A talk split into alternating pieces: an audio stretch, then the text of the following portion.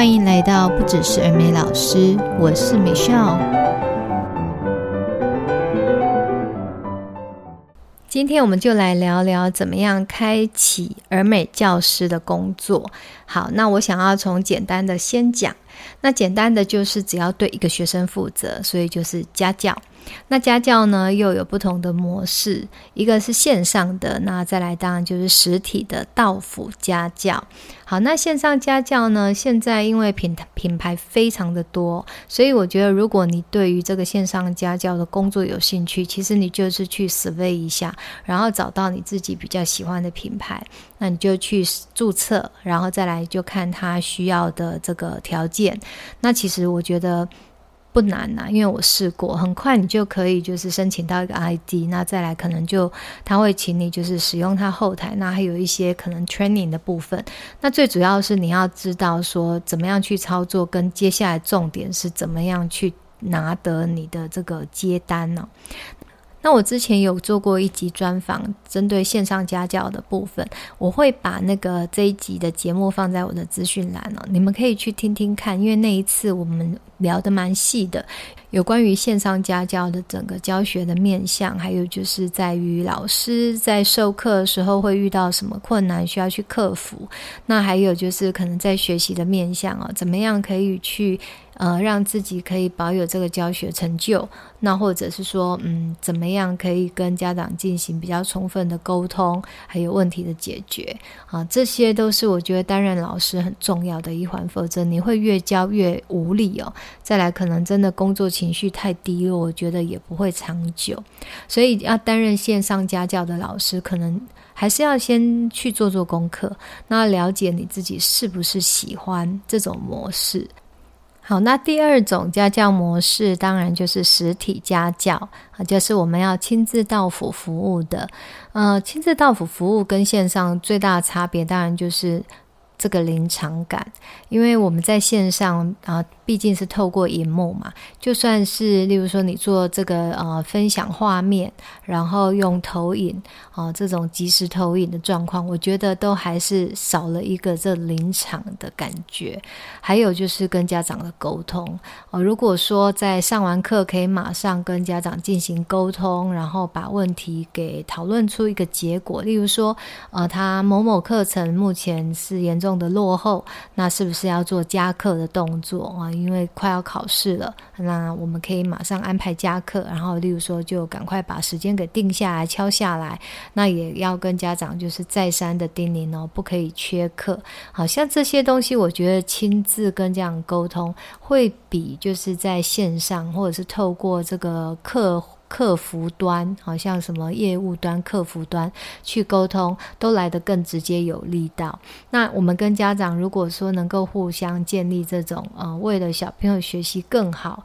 而有的一个合作关系的话，其实对于小朋友来讲，他的学习成效自然也能够更好。那因为我自己是觉得说，会选择家教的家长，一定是他希望孩子能够有一个专属的呃学习顾问，那也当然是家长的一个咨询对象。所以，我们应该要更 focus 在这件事情上面哦。好，那再来呢，我想要先分享一下，就是针对线上家教的一些优缺点哦，针对我个人对于线上平台的认识哈，来做一下自己的分析哦。首先呢，线上家教，我是觉得优点当然就是方便又快速，因为你少了你的这种通勤时间，那也少了当然相对的花费。那还有就是，你可以就是立即性的上课啊，比如说你刚起床，那你可能啊接下来的两个小时你是有时间的，你就可以马上开始接单。那当然就是啊，这有时候也是机运，但是就是我觉得时间上可以完全不浪费哦，就是方便又快速。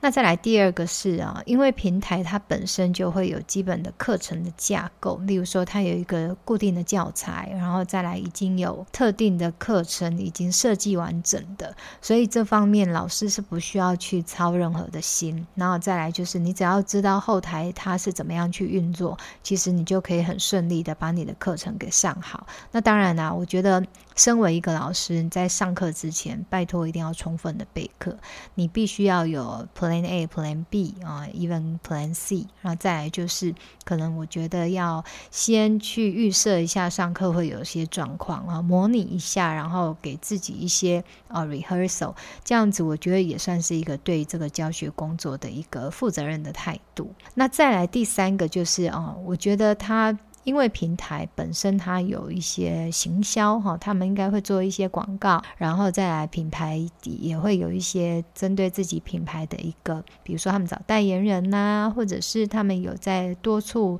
呃不同的平台去做广告，那因此它的广告效益是我觉得我们也不用去操心的，等于人家就已经先把成本投注在那里，那你就是可以直接 benefit。那当然呢，我觉得使用者。付费好，所以接下来我就要讲，我觉得线上平台的一些缺点哦。首先，第一个当然就是设备的部分，就是我觉得呃，难免会遇到，比如说，哎，你那边怎么听不到声音呢？啊，这边哦，我的现在连不上线啊，或者是呃，你这个设备载具它会有一些障碍，然后或者 even 突发状况，然后可能是无法。解决的啊，你想想看，如果说今天小朋友他在上线，然后有的甚至家长是不在家的，那他遇到了比如说电脑的问题的时候，可能就那堂课就结束了啊，或者是呃家长在家，可是家长也无法解决的，那是不是你的整个时间就没了？啊，所以我觉得嗯，这种设备就是机器设备上面的突发状况，也是一个。风险呢，要去承担的。那再来第二个就是呃平台的部分，它一定会有一个抽成，就是有的我听过最多啊抽到就是甚至五成以上，所以你的 hour pay 不是你的 hour pay 啊，这个也是要先去了解，不要想说哦那个收那个呃好像收入很很很大，但是有一些成本东西你要是先把它扣掉，你再来算哦，你真正的净利可能不是你想象的那么的。多好，那再来第三个就是，呃，平台的游戏规则其实会改变的哦。可能你现在签的这个合约是长这样，可是他说变就变哦。我我曾经听过，就是可能突然间他把抽成又再往上往上拉，那那你只能接受嘛，对不对？因为你要靠着这个平台吃饭，所以呢，我觉得就是大家要先去评估这这些事情。那那你可能剩下的。不多，那是不是跟相较于你在其他的工作上面的收入，你就要去拿捏这中间的差异性？有的落差一大哦，就是一整个月下来就收入减少一大半，也有可能哦。所以大家可以多做一下功课。然后我在想，应该大家分享的很多啦，很多平台上面很多人。分享家教的心得啊，线上家教的心得，所以我们可以多多做一下功课，然后甚至我觉得你也可以 try 看看啊，反正就是试了之后就知道了。好，那再来呢，这个是哦，刚刚讲的是线上家教，就是针对它的一些优缺点。那接下来我想要分享的是家教这件事情。那针对一对一教学哦，我觉得最大的优点，第一个绝对是量身打造的教学进度。因为啊，有很多小朋友，他比如说他开窍的比较慢，或者是他学习的速度就是比一般可能平均值来讲比较低，所以呢，我们用团体班授课的时候，他可能会是那个所谓的 slow student。那 slow student 他不见得是不好哦，只是他需要的教学模式可能不是这种团体班，然后团体班他设定好的教学进度。那因此呢，如果拉出来做一对一教学的时候，会发现，诶，小朋友也学得不错啊。那因为呢，我们是用他的 pacing 在走，所以这个就是家教最我觉得最宝贵的东西，因为我们可以为了这个孩子来设计我们的教学啊进度，然后你的教学速度。那再来呢？当然就是依照这个孩子的理解状况啊，是不是他已经懂了？那懂了，我们再慢慢的啊堆叠，用已知代未知，这样慢慢的往上走。所以呢，小朋友他有的他在团体班转出来做家教的时候，其实会发现，哎，进步非常多。那就是因为这个是适合他的方法。然后在后面慢慢的加深加广。好，所以我觉得呃有一些一对一的教学成效很高，其实就是这个孩子他适合，所以当然他在这边的展现就更好啊。所以我觉得呃在带一对一的时候，我觉得要非常的 student centered，你一定要真的以这个孩子的整个，比如说他的个性哈，他的学习的状况，还有他吸收的状况，从这些各方面去评估，那再来才可以就是慢慢的，比如说给多多一点，然后慢慢的给深一点，像这样的方式去前进。那甚至你可以慢慢的 push 他哈。搞不好他就被被你 push 出来，可以回到团体班也说不定。所以我觉得这个是身为老师可能是优点，也是你要多花一些心力的地方。然后再来就是我觉得的优点，是因为呃这个孩子，比如说他的个性是比较弱的啊、有的人他不喜欢跟。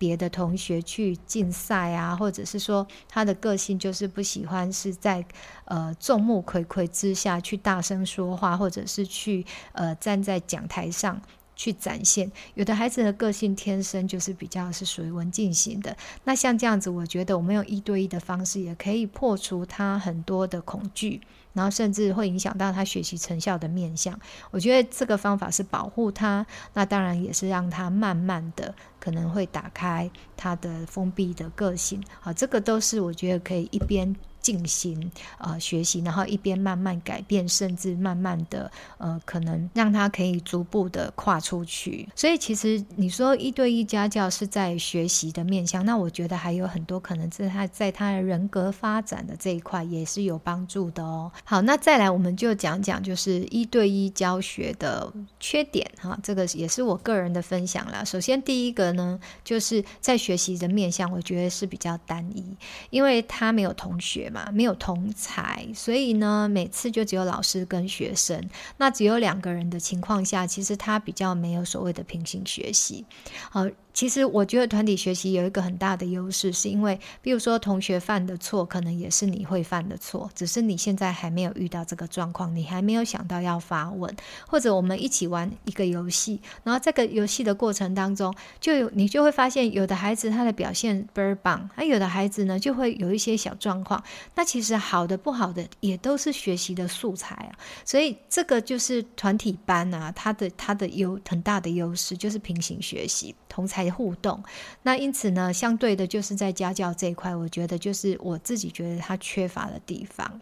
那再来就是啊，因为呃家教的状况，我们比较不会有，例如说比较大肢体的动作，在教室我们可以设计非常多结合大肢体的动作，像我以前最喜欢就让小朋友在地上。然后呃找卡片，然后找完再拿去白板上面，然后用这个卡片说个字或造个句子等等的。所以他们必须要是站起来、跑起来，嗯、然后手要搭配动作，然后要敏捷、要迅速。那这样子就是课堂上就是会有结合动静。不同的形态，然后呃，像有一些我们都说小孩屁股痒啊，时间到就是屁股会痒，他就是想要站起来。那在教室里面，这个就可以很活泼，而且呢，可以达成各式各样不同形式的一个游戏。那如果说我们是用线上，就没有这样子的状况，不可能嘛，对不对？跑一跑人就出镜了。那再来，如果是家教一对一的，好，就算他就坐在你的旁边，你也不会跟他做这么多这种。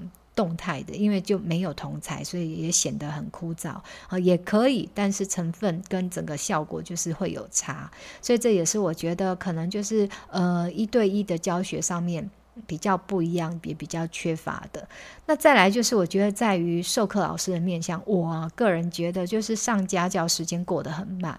因为呢，你就只针对一个孩子，所以呢，你的速度来自于这个孩子。那所以那个那个一个小时啊，就一个小时或两个小时的时间，就不会有你想象的像在上团体班哦，一下子时间咻几的都过去啊，没有。那当然，这是我的感觉啦，就是我很喜欢那种节奏很轻快，然后可以步调很快速，然后甚至就是一一个接一个，一个接一个这样子的感觉，紧凑型的。那如果上家教，就是也是可以啦，但是就是速度比较慢这样子，然后呃，会有时候上到很想睡。这是真的，我一定要老实的说，真的会有时候会很想睡，因为太静态了。好，OK，好，那那以上就是我针对这个呃线上家教跟一对一教学的一个优缺点的分享。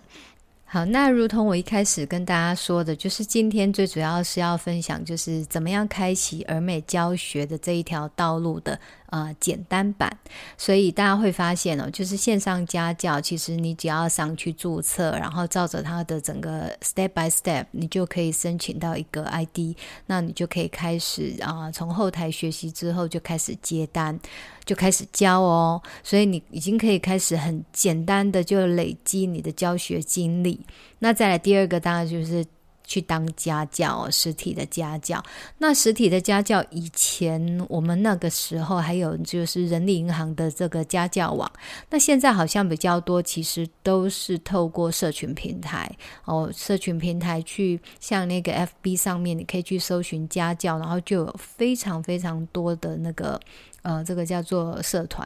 然后上面大家有需要的啦，就会有分享很多受用的一些资讯，你们可以去 Google 一下，然后找到自己比较适合的。那像在 d c a r 上面，我觉得有很多高材生哦，其实他们都会分享，就是呃，怎么样去跟家教的家长去沟通，比如说授课的一个条件。例如说，本来讲好一个礼拜要上两次课，那结果小朋友他有一次请假了。好，那我问你，这个请假这次课要不要补课？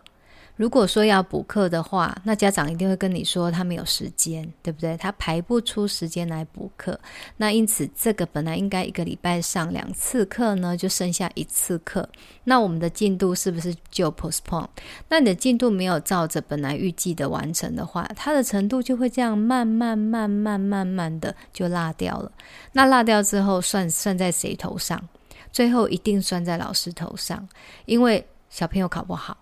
那所以我觉得，怎么样去跟家长做这部分的沟通，甚至我觉得我们要如何比较强制性的要求，缺课要补课。而且，如果讲好一周两次课，我就是要上两次。因为如果今天这个是你的收入来源，那你就随时都有可能有机会被人家砍掉。诶，那砍掉了，对家长来讲他不痛不痒的，可是对你来讲，你就少了一份收入。好，所以嗯，怎么样去收这个家教的费用，这也是一门学问哦。因为你等于是你自己的老板，所以你既然是老板，你就要必须呃为自己去捍卫很多你该有的权利。呃，我跟大家分享哦，我以前总共带过四个家教，然后呃一开始我的第一个家教那个是国国一哈，那个应该是七年级生。那我刚开始带他的时候，我就是直接跟家长就是说我每一次上完课我就要收现金。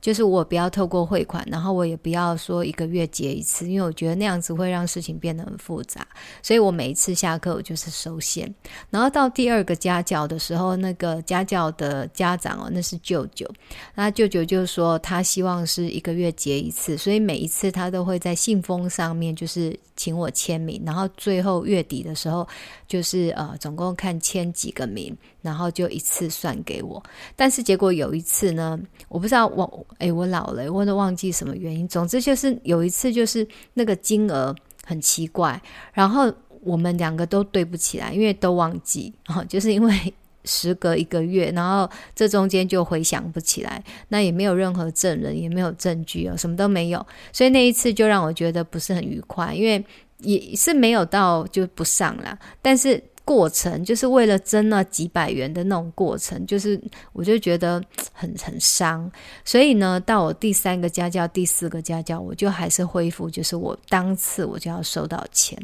好，这个是你一开始的原则，你就是要沟通清楚。那因为你当次就要收到钱，其实家长也不用准备特别什么去领钱嘛，因为顶多就是一两千元的东西，所以呃也可以很容易就皮皮包里面打开就可以给你钱。啊，这个也是。我觉得有一个共识之后，大家配合起来会比较愉快，所以你一定要说清楚。然后再来就是请假这件事，就是如果说我们一开始就让家长知道你是非常重视孩子的学习成效的话，我觉得家长不会轻易请假。再来，我们彼此都要很清楚知道说这个孩子他为什么会有家教的需求，例如说他有个人学习的困境，好像我那时候接的一个是小三的孩子，他是从幼儿园一路就是全美的学上来。可是他的那个程度就是都完全没有跟上，就是洞很大，那就知道说其实他就是一直跟着团体班，但是他学不出成效，所以妈妈后来请我帮忙，就是把他的洞补起来。那我知道我的任务，我就是帮他把最基础的。根再重新的扎一遍，那因此呢，我就让妈妈知道，说我有很严格要求，我一定会派功课，而且每一次我派了功课，我来就是马上要小考，因为我就是要确认他有没有就是如实的复习，不复习就不可能跟得上。所以因为我很严格，然后再来就是呃，我跟小孩子的感情很好，因为我陪他聊天，然后因为你知道小三小四的女孩子就是有一点小大人，所以他会跟你讲很多秘密，那我也跟他讲很多秘密啊，总之我们就。秘密交换，然后呢，他就跟我超麻吉。那妈吉的情况下，就是他会很配合我的要求。哦，每一次上课，我就是说要多背多少单字。然后，因为那时候我教他就是呃去灵活运用 phonics，所以呢，我就会给他非常多的东西，让他一直去 sound out，去去拆解这些字。那拆久之后，他就越来越有自信。所以呢。最后的学习成效当然就是有上来，然后在这过程当中，我跟大家讲，从来没有缺过席，也从来没有请过假，因为他会很期待来上课。再来，因为他们本来就是妈妈是全职在家，所以小朋友在家里面的时间，老师来上课对妈妈来讲，这是一个他可以休息的时间。然后再来下课，我一定马上马上跟家长去 review 刚刚我们上课的状况。